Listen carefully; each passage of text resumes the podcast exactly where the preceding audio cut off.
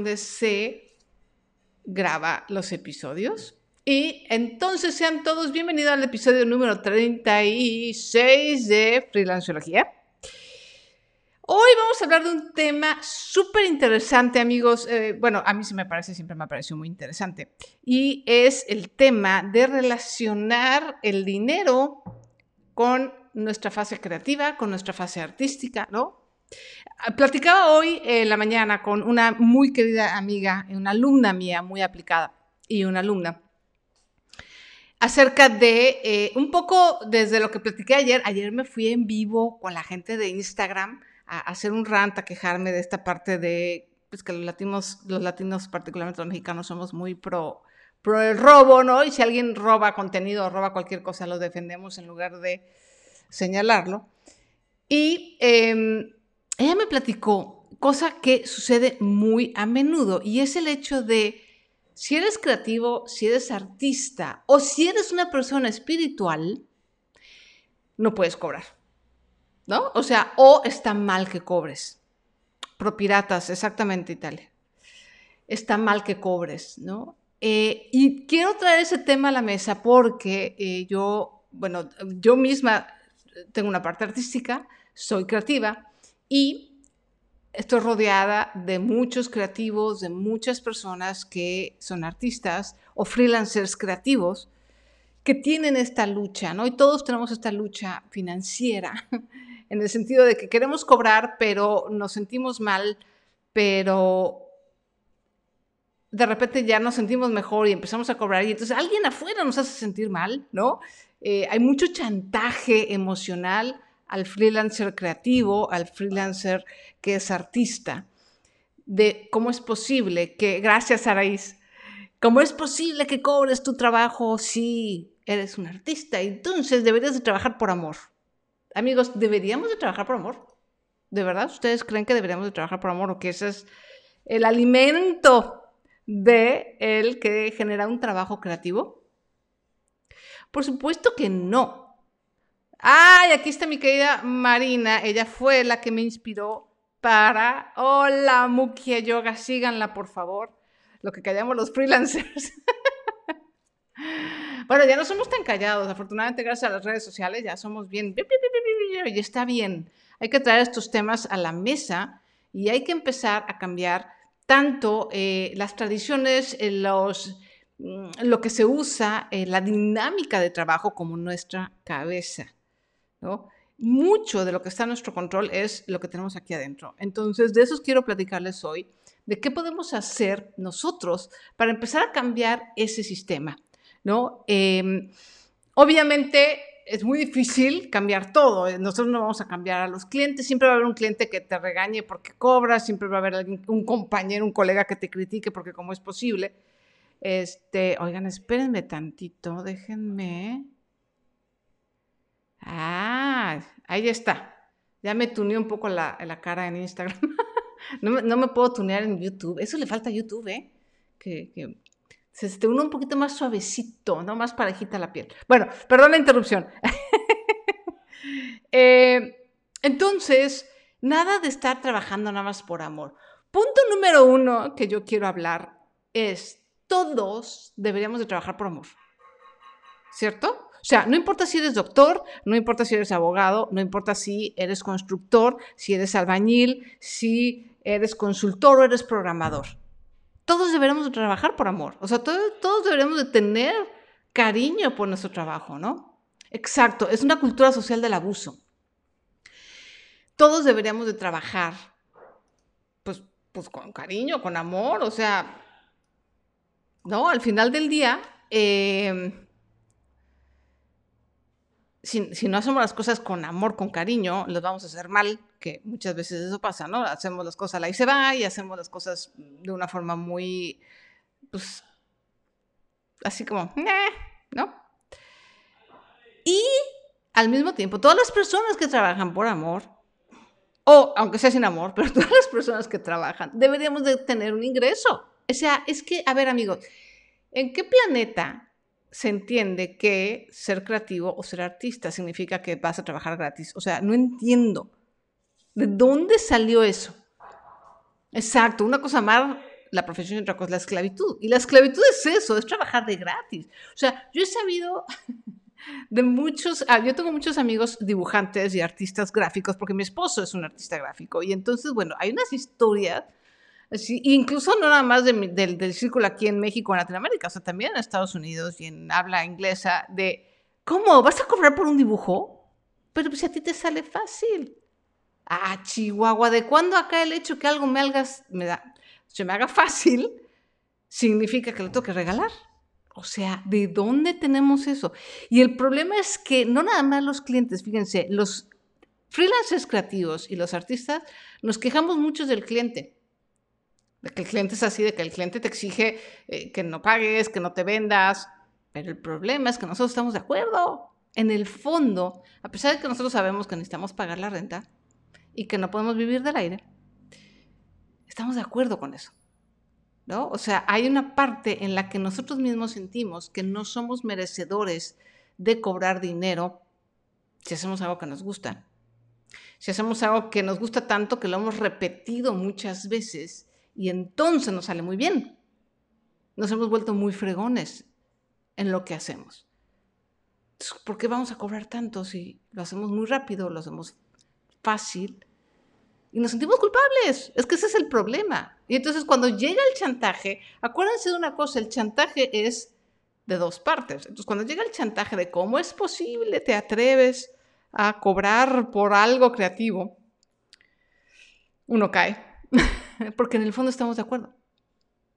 Porque en el fondo decimos, no, sí, claro, pues sí, este, pues el, el arte no vale, el trabajo creativo no vale. Y el trabajo creativo no nada más el trabajo artístico, o sea, el trabajo creativo de, eh, desde crear empresas, ¿no? O crear productos, es un trabajo creativo, eh, trabajo creativo eh, de programar, de hacer una app que no existe, o sea, en general todos los trabajos que tengan que ver con creatividad son poco valorados, comparado con los que tienen mucha em, muchas cosas eh, técnicas, por ejemplo. ¿no? De hecho, la programación tiene las dos cosas, pero un programador está mucho mejor valuado socialmente, o su trabajo, porque pues eh, hace falta una parte técnica que la mayoría percibimos como complicada. Pero entonces dibujar, oye, si yo dibujaba de niño, igual me pasaba cuando empecé, bueno, todavía me pasa, pero cuando empecé a escribir y empecé a ganarme una reputación como escritora, pues igual la gente dice, pues escribir, pues todos escribimos, ¿no?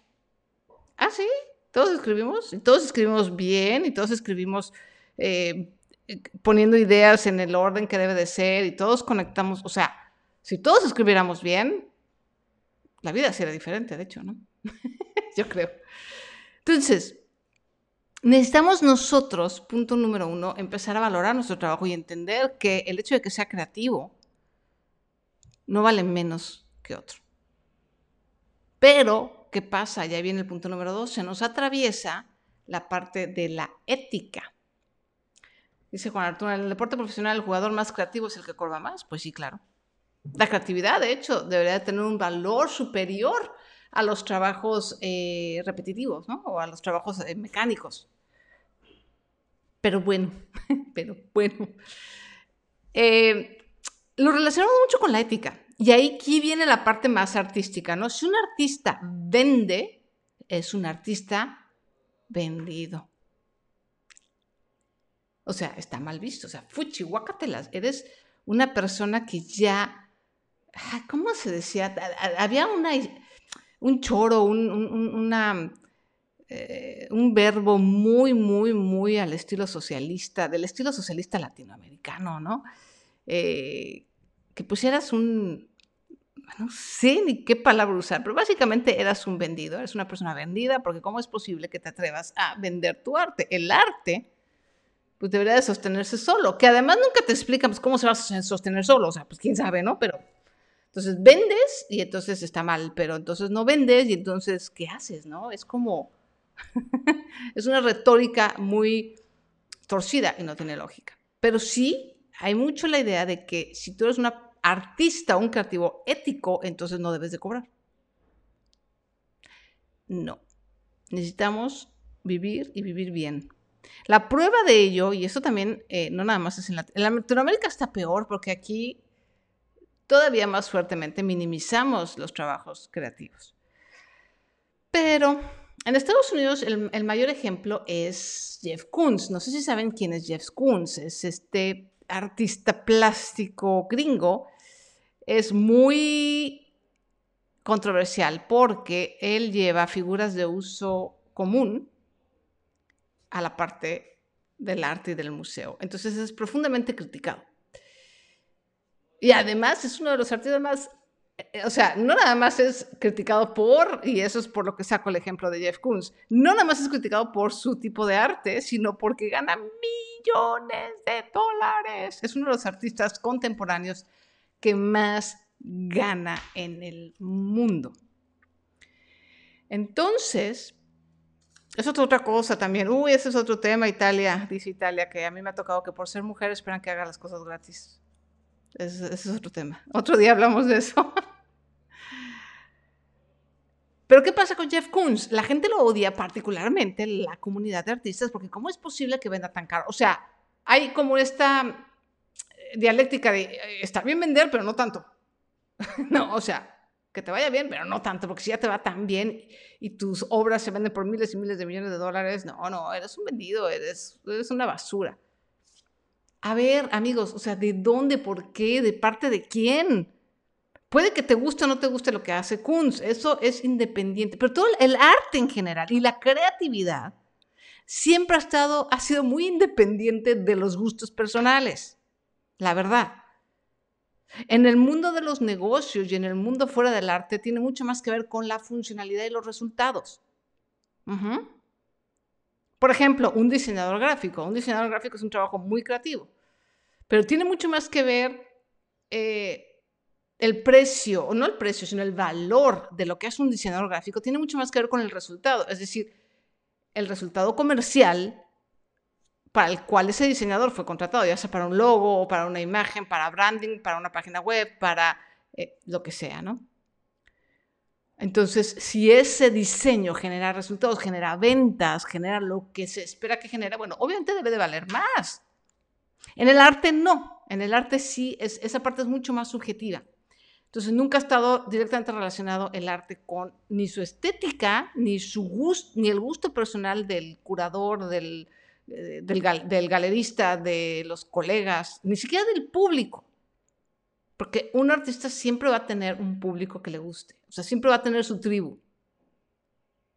¿Ok? Entonces, el punto es que no está mal ganar dinero por lo que haces, no es un tema de ética, o sea, no es falta de ética ganar miles de millones de dólares por lo que hagas de forma creativa. Eso es algo que tenemos, miren, vamos a hacer una letrita muy bonita, nos la vamos a tatuar en el brazo o en la mano o en donde ustedes quieran, empezando por el cerebro, podemos ganar mucho dinero siendo artistas y siendo creativos. Porque es un trabajo que vale tanto como el de un jugador de, de fútbol, que vale tanto como el de una modelo o una Kardashian, que vale tanto como el de un actor, que vale tanto como el de un arquitecto, un consultor, un contador. Entonces somos nosotros los que tenemos la responsabilidad de ver eso, de entender que la ética personal no está peleada con ganar dinero. O sea, en el sentido de, gano mucho dinero, entonces soy poco ético, gano mucho dinero, entonces soy un vendido. No, eres poco ético si robas, si prometes algo y no entregas, si prometes que vas a entregar algo premium y entregas algo mediocre, eso sí es...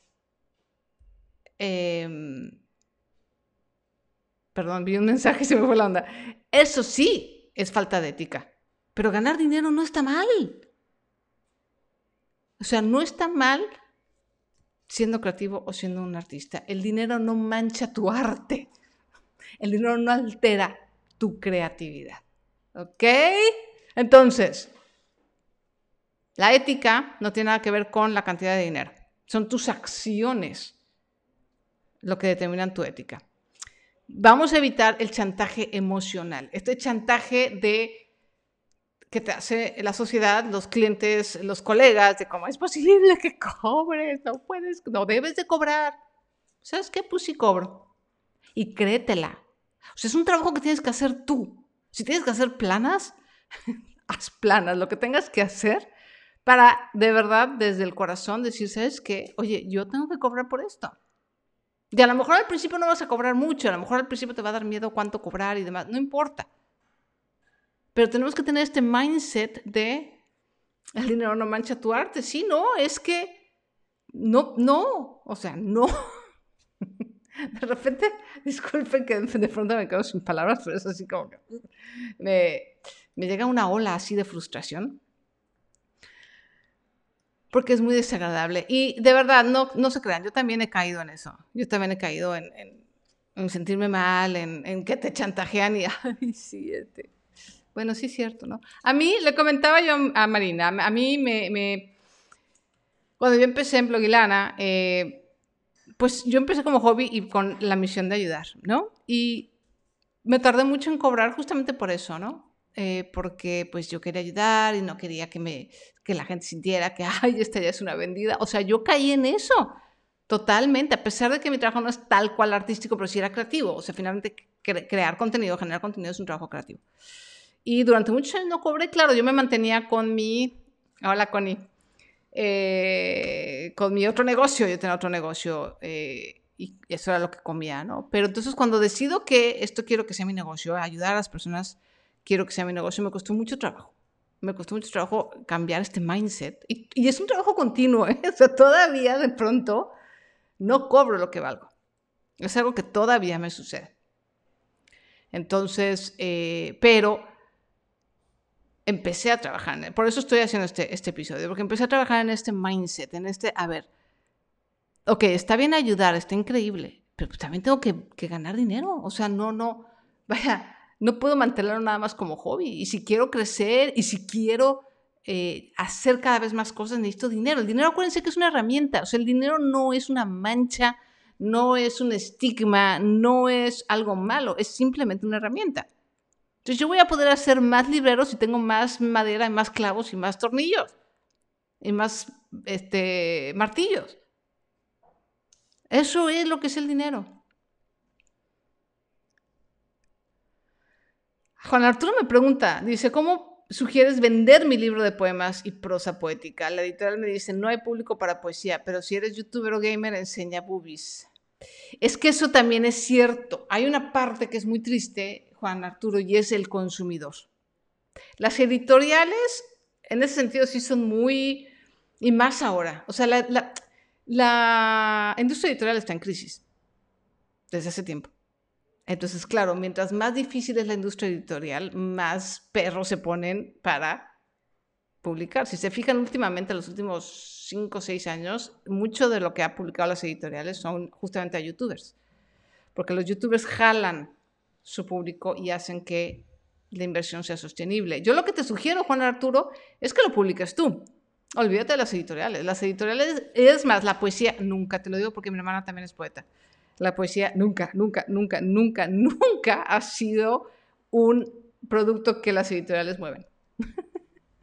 Entonces yo te sugiero que lo publiques tú, que lo muevas tú, que aprendas un poco de marketing digital y juntes a tu gente, a tu tribu. Y eso es lo que todos los artistas debemos hacer. A mí me está pasando lo mismo con mis mandalas, ¿no? O sea, las tengo un poco abandonadas porque no he tenido el tiempo de hacer esto, pero básicamente lo que necesitamos hacer los artistas es juntar a nuestra tribu, o sea, exponer nuestro arte en las redes, en la calle, sacarlo y conectar, conectar, empezar a conectar con la gente que piensa igual que nosotros, que le gusta lo mismo que nosotros. ¿Por qué Jeff Koons puede vender sus esculturas de balones inflados en miles de millones? Porque hay gente que le gusta. O sea, definitivamente hay gente que le gusta, independientemente de la especulación, es otro tema. En, el, mundo artístico también hay mucha especulación y un tema de inversión, pero independientemente de esa parte, ay, muchas gracias, Connie. Eh, hay gente que conecta con eso. Entonces, nuestra labor como artistas y como creativos necesitamos buscar nuestra tribu. tribu. necesitamos buscar con quién conectamos. ¿Y cómo vamos a buscarla? Vamos a, a buscar poniéndonos afuera, exponiendo, sacando nuestro arte tus eh, poemas, mis mandalas, tus cuadros, tus ideas, tus apps, y exponernos al rechazo, amigos. Pues que ese es el tema. O sea, no nos gusta el rechazo, a los seres humanos no nos gusta el rechazo. Y entonces por eso, ay, no, nos guardamos, nos, ay, es que no se vende, es que no gusta. Todos queremos ser, no sé, Whatever Tomorrow, Luisito Comunica y, y las Kardashians, todos quisiéramos esa exposición y ese dinero y esa aceptación masiva, ¿no? Pero aún ellos obviamente tienen muchos haters. Entonces, igual nosotros podemos ser nuestros microinfluencers en nuestra tribu. Entonces, nuestra labor como creativos y como artistas es eso, es buscar la gente con la que conectamos y aprender a manejar el rechazo. En el sentido de que tenemos que estar ahí, ahí, ahí. Si posteas en Instagram y nadie te pela, tú sigue posteando, tú sigue posteando, tú sigue posteando. Es una friega y duele, pero a la larga es el único camino. Insistir y persistir y seguir creando obra y seguir creando lo que nosotros somos creativos. Igual como diseñador o en profesiones creativas un poco más, digamos, comerciales. Lo mismo, o sea, eh, hay muchísimos diseñadores, hay muchísima competencia entre diseñadores. Entonces, ¿qué te toca hacer a ti como diseñador? ¿Sabes qué? Uno, especializarte. Dos, entender el problema que resuelves. Acortar tu nicho y decir, yo voy a resolver este problema para diseño hay miles, ¿no? Hay miles de opciones. Puede ser, te digo, desde diseño web, diseño de branding, diseño para pequeñas empresas, diseño para grandes empresas. Puedes hacer, entonces, enfócate, acorta tu nicho, enfócate en resolver un problema y crea tu tribu, igual. Igual en las redes sociales, y sabes que yo soy. Ayer me encontré una chava mexicana que me encantó Fíjense, no me encanta su estilo, ella es eh, eh, ilustradora y no me acuerdo cómo se llama, que me la encontré así en, TikTok. Pero me encantó su actitud, una chava súper joven, yo creo que debe tener como 20, no llega a los 28 años, o sea, yo creo que debe tener 23, 24 años.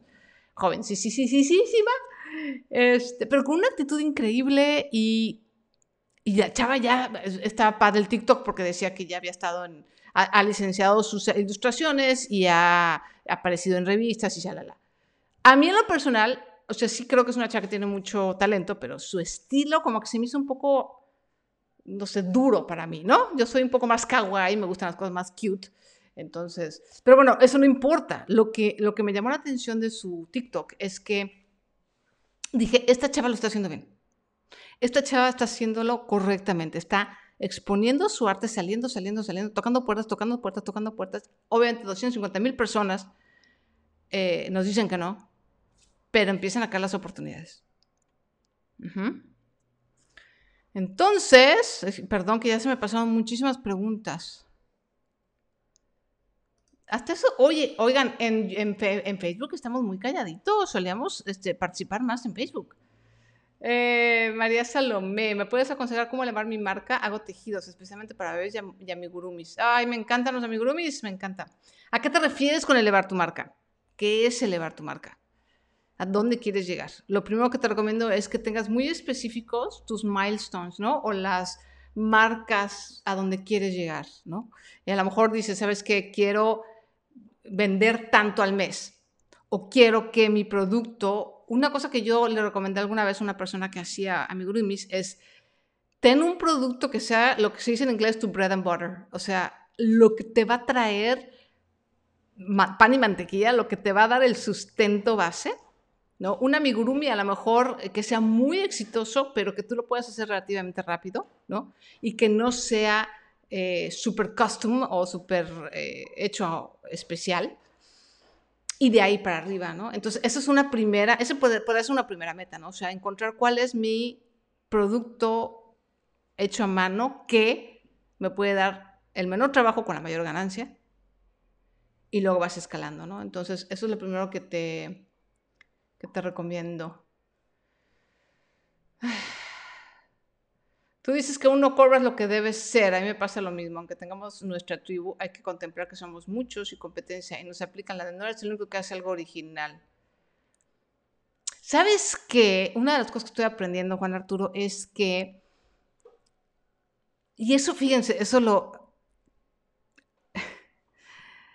Eso lo aprendí de Pamela Valdés. Esta mujer es otra mexicana extraordinaria ella es la fundadora y CEO de Vic, esta aplicación de eh, audiolibros en español. Hace dos días la oí, en, la estuvieron entrevistando en Clubhouse y tuve la oportunidad de, no nada más de, de, escucharla, sino de además de platicar con ella y vamos a hacer cosas juntas, pero bueno, es otra historia. Pero dijo una cosa que me encantó. Bueno, dijo varias, pero una de ellas es, las empresas no mueren por la competencia. Las empresas mueren por indiferencia. Y lo mismo pasa con los freelancers. O sea, mm, la competencia no nos va a tumbar. Y el que alguien venga y te diga, eso es chantaje, que alguien venga y te diga, hay muchos que hacen lo mismo que tú, eso es un chantaje. Hay que aprender a distinguir, a detectar los chantajes emocionales y decir, pues sí, ¿sabes cuántos maestros de yoga hay? ¿Sabes cuánta gente enseña meditación? ¿Sabes cuántos chefs y cocineros existen en el mundo? ¿Sabes cuántas personas hay? Es más, mi hermana, mi hermana bromeaba, porque ella de hecho empezó a ser escritora antes que yo, y decía, híjole, man, levantas una piedra y salen 26 escritores. Hay escritores por todos lados. O sea, todas las profesiones tienen un montón de gente, porque somos un montón de gente. y aparte seguimos teniendo hijos, como si no hubiera mañana. Entonces, Claro que va a haber, siempre va a haber competencia, van a haber un montón de personas. Entonces, número uno, ¿cómo contestando la pregunta, ¿cómo sobresales? No te preocupes de la competencia. Olvídalo. Y enfócate, y eso fue lo que nos enseñó Pamela, enfócate en tu tribu, en servir a la gente. ¿Qué es lo que tu usuario final quiere? Tú con tus poemas, ¿qué quieres hacerle sentir a la gente? ¿Qué quieres comunicar? ¿Qué quieres dejar ahí? ¿Cómo quieres hacer sentir al otro? ¿Cómo puedes ayudar al otro? ¿Cómo puedes cambiar la perspectiva de el otro? Y eso te va a diferenciar de la competencia. A lo mejor no vas a ser el, no vas a ser Gabriel García Márquez, pero no necesariamente queremos tener la fama y el reconocimiento de un Gabriel García Márquez, no es poeta, pero bueno, fue el primer escritor que se me ocurrió. Eh, si no queremos vivir bien de lo que hacemos, hacer lo que hacemos y llegar a la gente. Yo creo que esos son nuestros tres más básicos necesidades. O sea, yo quiero conectar con gente, quiero obviamente vivir bien de lo que hago y crear. Y sentir esa apreciación. Una cosa que me dijo Marina, lo cual es muy cierto, ¿no? Y se pronto se me olvidó en esta discusión de ayer, que el reconocimiento también es una necesidad básica del ser humano. O sea, necesitamos reconocimiento, necesitamos que nos digan, oye, qué padre es tu trabajo, oye, gracias, oye, aquí estás. Pero no necesitamos ser súper mega estrellas ni tener 250 mil millones de seguidores para ello. Ok, ya me, ese es mi tema, ¿no?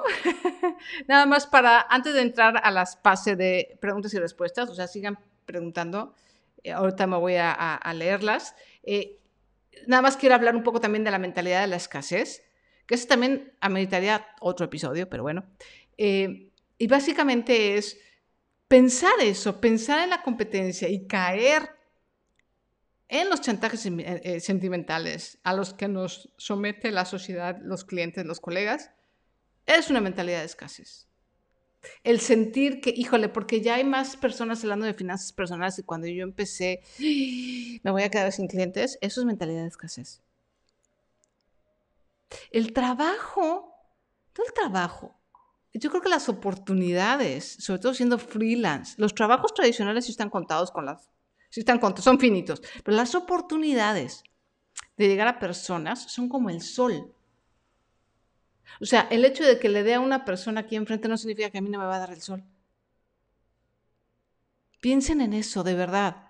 Esa es la mentalidad que tenemos que cambiar. Decir, oye, el hecho de que haya personas que cobren más barato que yo no significa que no va a haber personas que me paguen a mí más. No está peleado uno con lo otro. Obviamente la gente que va a buscar precio, pues no va a venir conmigo. Pues está bien. O sea, la gente que compra un Honda no va a comprar un Ferrari. Y obviamente estoy haciendo una comparación muy, muy... Pero bueno, la gente que va a comprar un Accord no va a comprar un Infinity. Por ejemplo, ¿no? No va a comprar una Cura. Y está bien, porque la cura no es para todos. Y el acor tampoco es para todos. Entonces, por eso es tan importante el nicho. Por eso es tan importante que tú tengas muy claro cuál es tu tribu. ¿O a quién le quieres llegar? ¿O quiénes quieres que sean tu tribu? ¿O la gente que conecta contigo? Obviamente la gente que te dice, eso lo hace otra persona, eso lo hace más barato, y pues esa gente no es mi gente. O sea, bye, sale, adiós. Porque aparte como freelance no puedes atender a todos, ¿no? O sea, si llegaran 30 personas a pedirte algo al mismo tiempo, te vuelves loco. ¿No? O sea, no, no tienes la capacidad de responder a tantas personas. Entonces, no quieres tener a todos de clientes. Aunque a veces duele, sí, dice Ilse Martínez, sí duele ver que se van con la competencia, pero en lugar de bajonearnos, también podemos eh, inspirarnos en eso y mejorar totalmente. Hay veces que cala, hay otras más que otras, ¿no? O sea, a veces sí es así, hasta me da gusto porque cliente loco, qué bueno que te fuiste. Y hay veces que sí dices, ching, sí duele, sí duele. Pero ahora sí, como dicen los queridos franceses, se la vi. No, así es la vida, yo no, no hablo nada francés, pero me gusta eso. No, así es la vida y tenemos que acordarnos de tener esta mentalidad, de cambiar la mentalidad un poco, decir, no quiero mentalidad de escasez, quiero mentalidad de abundancia, quiero mentalidad de oportunidades. Entonces, la competencia debe convertirse o podemos hacer que se convierta en una oportunidad. Ok, chicos. Em, oigan, pues ahora sí vamos a preguntas y respuestas. Me gustaría emprender en un futuro, tener éxito, aún soy joven. ¿Qué puedo hacer? Lo primero que puedes hacer, Rock, es aprender. Educarte, educarte, educarte. Educarte en estos temas, en temas de negocios, en temas de marketing, en temas de desarrollo personal y desarrollo emocional. Una de las cosas más importantes que podemos hacer como freelancers y como profesionistas y como artistas es crecer emocionalmente, aprender a gestionar nuestras emociones, aprender a... Una de ellas es el rechazo. O sea, aprender a gestionar el rechazo es importantísimo, sobre todo si quieres emprender. Igual como emprendedor vas a recibir 250 millones de nos. ¿Ok? Ah, hay miles que hacen lo mismo, pero nadie es yo y si le doy mi sello no habrá alguien igual. Exacto, o sea, imagínense que las universidades digan, no, pues ya hubo una universidad ya no voy a hacer otra universidad porque ya hay, ya está la UNAM, entonces ¿para qué hago otra universidad? O los hospitales, ¿no? O sea, ya hay muchos hospitales, ¿para qué hago uno nuevo si hay mucha competencia? ¿Alguna otra preguntilla por ahí? Ah, creo que ya no. Ah, oigan, en YouTube ahora sí nadie preguntó. Qué bárbaros. Nadie, todos muy callados. Consejos, o te sigo desde hace un par de años. Yo tengo mi fondo de emergencia, hagas tus consejos y varias fuentes de ingresos. ¡Ay, qué padre, María Salomé! Padrísimo.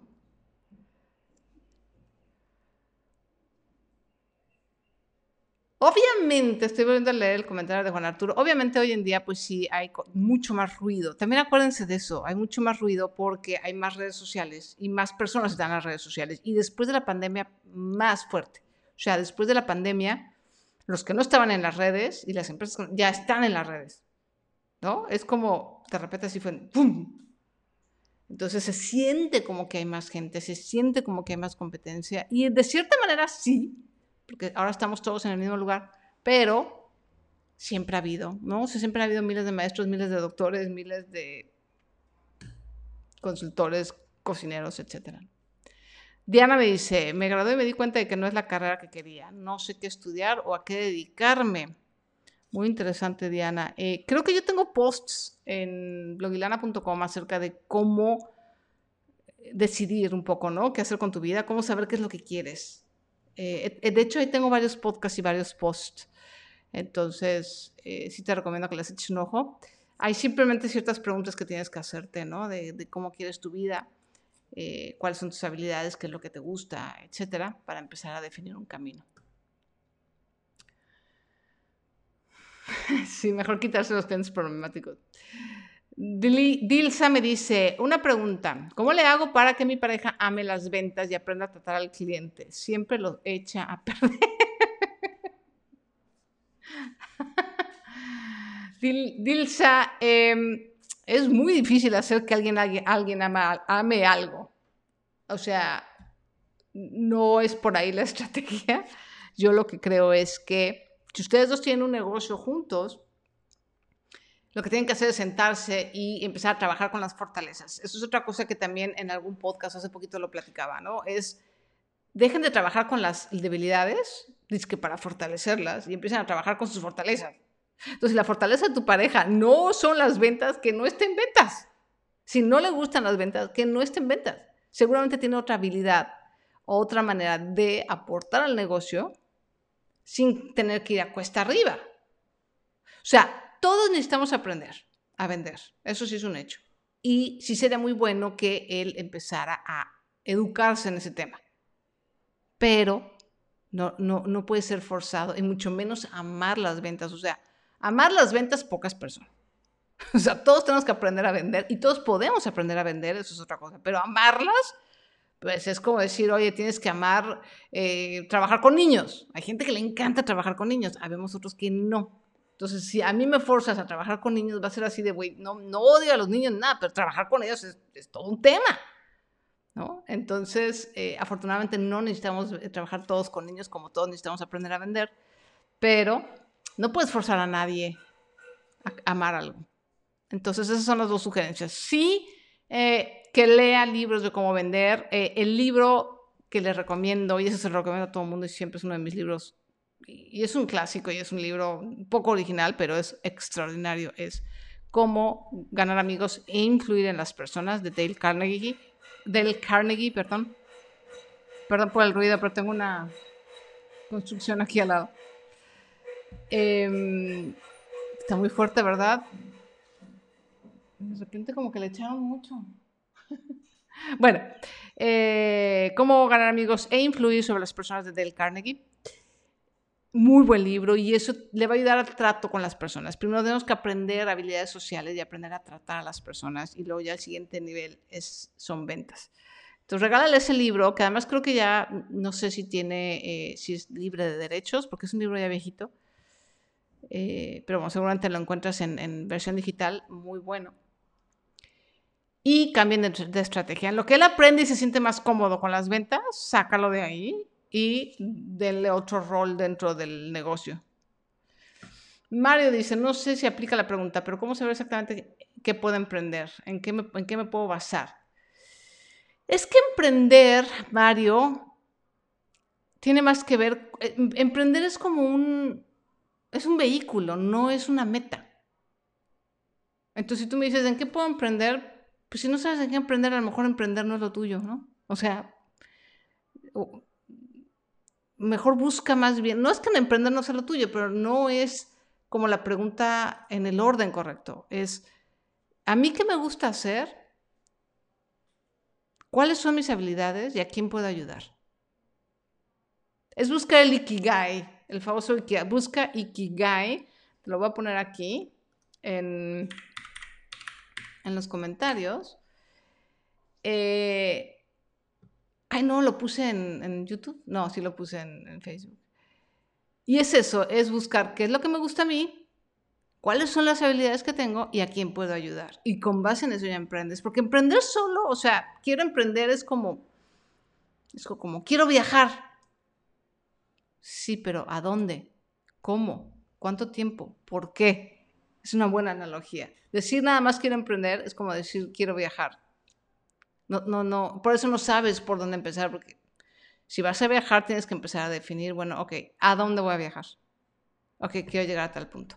¿Cuándo? Ok, quiero hacerlo tan. ¿Qué medio?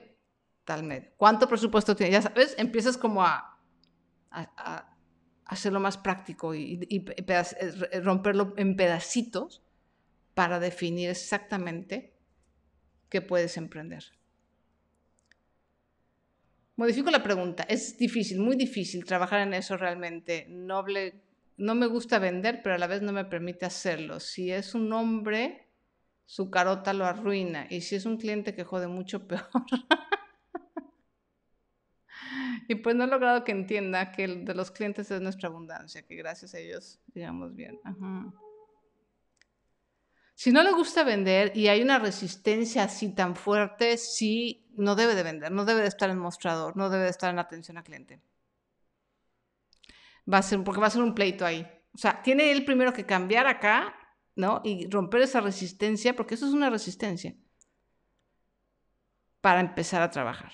Si no, más se la van a pasar mal todos, ¿no? Los clientes de ustedes.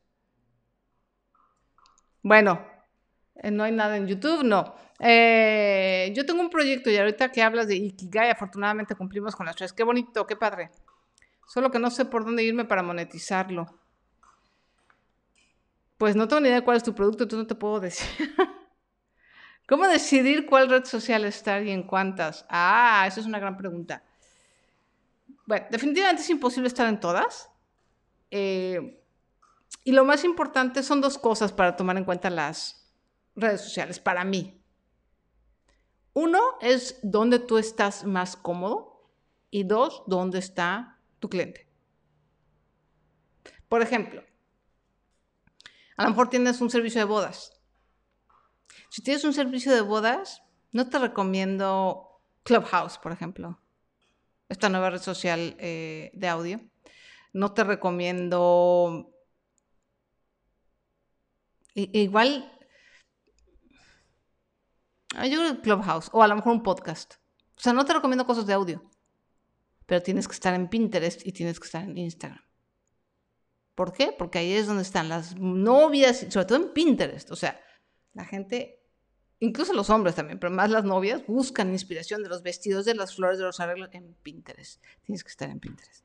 Si eres un artista, tienes que estar en Instagram. Por más que Instagram sea una red social bien como digo yo, ingrata y que cada vez está peor, van, van como los cangrejos, como empresa y como, como red social, pero hay que estar ahí. Facebook es una red social comodín. O sea, en Facebook tienes que estar porque la gente busca las páginas de Facebook. Entonces, mi recomendación es tener una página de Facebook de negocios, porque además a partir de ahí puedes hacer anuncios. Eh, la segunda red social posiblemente sí, yo recomendaría TikTok, TikTok es una extraordinaria red social ahorita para todos o la mayoría de los nichos. No he visto un nicho que no florezca en TikTok. Y la tercera, clave de tu negocio. ¿Dónde está tu gente? Puede ser que estén en Facebook, puede ser que estén en Twitter, puede ser que estén en TikTok, puede ser que estén... Pero ¿dónde está tu gente? Entonces, en ese orden, la comodín que es Facebook, nada más para tener presencia y para poder hacer anuncios en el Business Manager la segunda por alcance TikTok y la tercera donde esté tu, tu más tu gente. Somos un blog, no, ahora sí necesito los Somos un blog que habla de salud mental con algo de humor y, decidí, y decimos lo que pocas veces se habla acerca de bienestar mental extraordinario. Qué padre. La salud mental es súper importante. Y es una de las cosas que yo le agradezco a esta generación.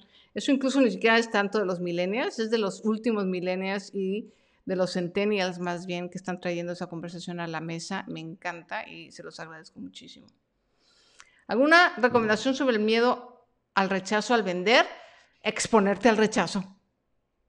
Hay un, les voy a dar... Eh,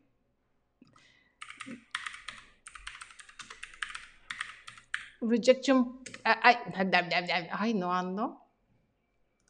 Rejection therapy era, no me acuerdo. Eh, un loco se expuso, sí, así es, terapia de rechazo, rejection therapy o therapy. Y es básicamente, eh, Jia Jiang es una persona que dijo, ¿sabes qué? Esto del, rechazo duele, duele mucho y la verdad es que nos paralizamos, es una de las grandes razones por las que nos paralizamos, por el rechazo. Entonces, este cuate hizo 100 días de exponerse al rechazo y es como que te vacunas. Te vacunas, me encantó. Les voy a poner el link aquí.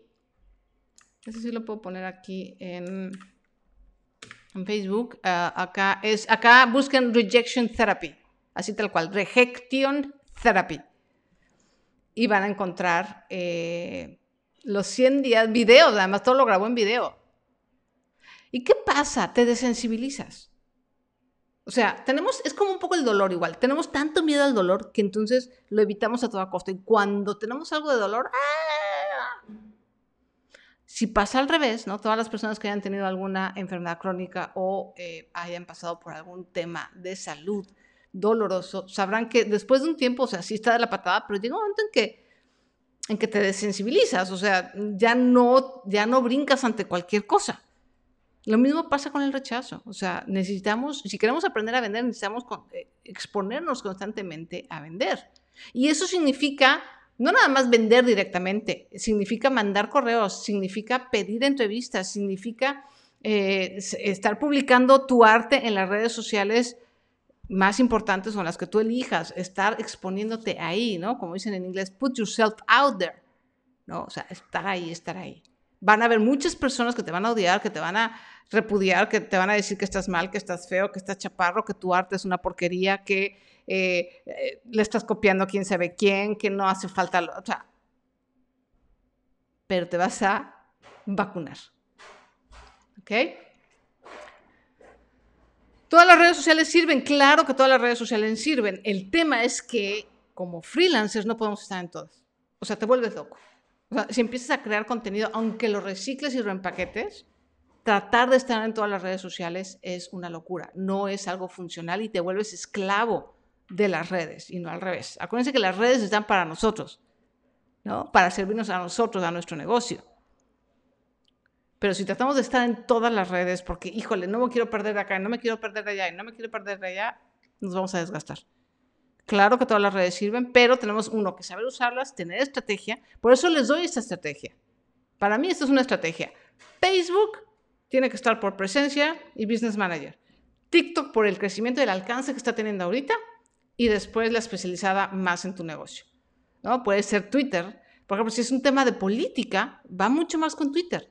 Si es un tema de gráficos o de visual o de eventos, vámonos con Pinterest. Si es eh, un tema a lo mejor como salud mental, estos temas más sensibles, salud mental, feminismo, van mucho también con el audio. O sea, yo ahí te diría, ¿sabes qué? Lánzate un podcast y vete a Clubhouse. Todo eso puede reempaquetarse e ir a YouTube. O sea, si me explico? Todas las redes pueden servir, pero sí tienes que hacerlo con estrategia, si no te vas a volver loco. te vas a volver loco. Exacto, y por eso pregunté, ¿por qué te vuelves loco? Exactamente, exactamente.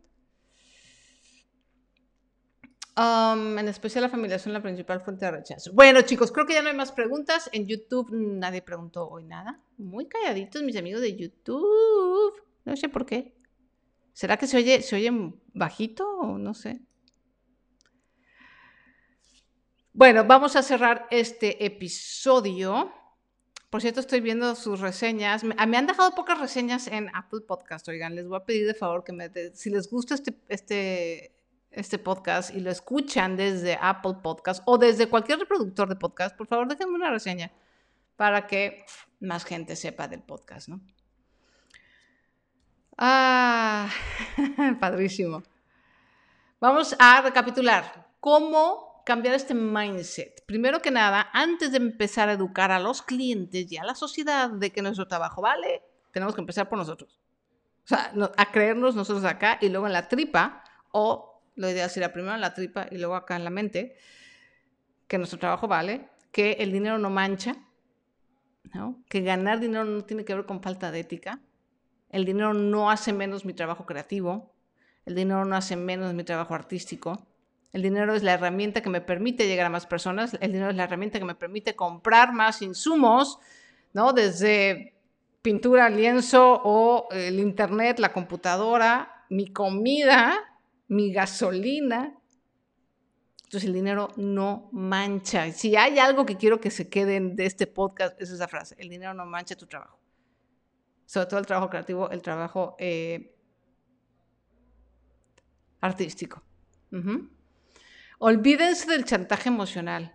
Bueno, no olvídense. Pongan atención que cuando alguien les diga, es que hay otro que cobra más barato, no es que hay mucha gente que hace lo mismo que tú, es que ¿quién te crees que eres? Amigos, eso es chantaje. Dice, yo bateo con los regateadores, luego pierdo interés en verlos. Pues sí, si vas a regatear, mira, una cosa es regatear, otra cosa es negociar. Yo a los regateadores no los pelo, a los negociadores sí. A mí me encanta la gente que sabe negociar bien. Y me encanta cuando alguien, un buen negociador llega conmigo y me pide negociar. Casi siempre ganamos los dos. Eso me encanta. Para mí es un reto, un buen negociador. Porque pone mis habilidades de negociación también a prueba, ¿no? no a prueba, sino en práctica. Y al final la mentalidad de la escasez, amigos. De verdad, eh, nosotros mismos como creativos, como freelancers, tenemos que tener esta mentalidad de, de abundancia. De decir, no me importa que haya 250 mil millones de personas que estén haciendo exactamente lo mismo que yo. Yo voy a tener mi tribu, yo voy a tener la gente que, con la que va a conectar conmigo y a la gente a la que yo voy a servir. Y yo resuelvo el problema, el que, sea que sea, incluso como artista resolvemos problemas eh, de necesidad artística, de necesidad de belleza, de necesidad de satisfacción, necesidad de estatus, yo voy a resolver mi problema para las personas que tienen estas características. Lo demás me vale gorro. Enfócate en tu usuario final, en la gente que te va a escuchar, la gente que te va a comprar, la gente a la que vas a ayudar. Olvídate de la competencia. O sea, sí hay que estar pendiente de la competencia en el sentido de, bueno, sí, ahí está, ¿no? ok, pero no angustiarnos, o sea, que no sea, que la competencia no sea un peso sobre nuestros hombros. ¿Vale? Ah, un super libro de negociación. Ay, no he leído libros de negociación, pero a mí es un tema que me encanta. bueno, sí, he leído libros de negociación, pero que no son exactamente negociación. Muchos libros de ventas son de negociación. Eh, ahorita yo estoy, ¿sabes dónde estoy? Estoy en Masterclass. ¿no? Masterclass.com, estas masterclass donde están celebridades que hacen eh, pues sus masterclasses. Y hay una masterclass de negociación que no la he tomado todavía, pero me late que está buenísimo. No me acuerdo ni cómo se llama el señor, creo que es un negociador del FBI. Voy a poner masterclass.com. Y cómo influir, cómo ganar amigos e influir sobre las personas también es, es una buena guía de negociación. Entonces, con eso, si puedes entrar a masterclass.com y comprar, eh, busca masterclass.com negociación o negotiation, porque eso sí está en inglés, eso sí no está en español. Este, me late que está muy bueno. No lo he, digo, no la he visto esa en particular, pero suena muy bien. Y pues eso es todo, amigos. Perdón que estoy en un podcast y estoy aquí eh, buscando, pero bueno, esa es la parte de que me gusta que sea en vivo. Eh, entonces ya saben, el dinero no tiene relación con ética, el dinero no mancha tu trabajo, no te dejes eh, del chantaje emocional y trabaja tu mentalidad de escasez. ¿Vale? Muchísimas gracias, muchísimas gracias por estar aquí en vivo conmigo. Muchísimas gracias a la gente linda que está escuchando esto o que está viendo esto tanto en YouTube como en Facebook como en Instagram en la repetición. Nos vamos a ver, no sé si la semana que entra o en 15 días, porque lo que estoy haciendo es que grabo una, vez a la, una semana grabo la Ney Podcast y la otra semana grabo Freelanceología. No estoy logrando grabar dos episodios de la semana. Eh. Pero nos vemos seguro muy, muy pronto. Muchísimas gracias. Y me voy a despedir de Facebook.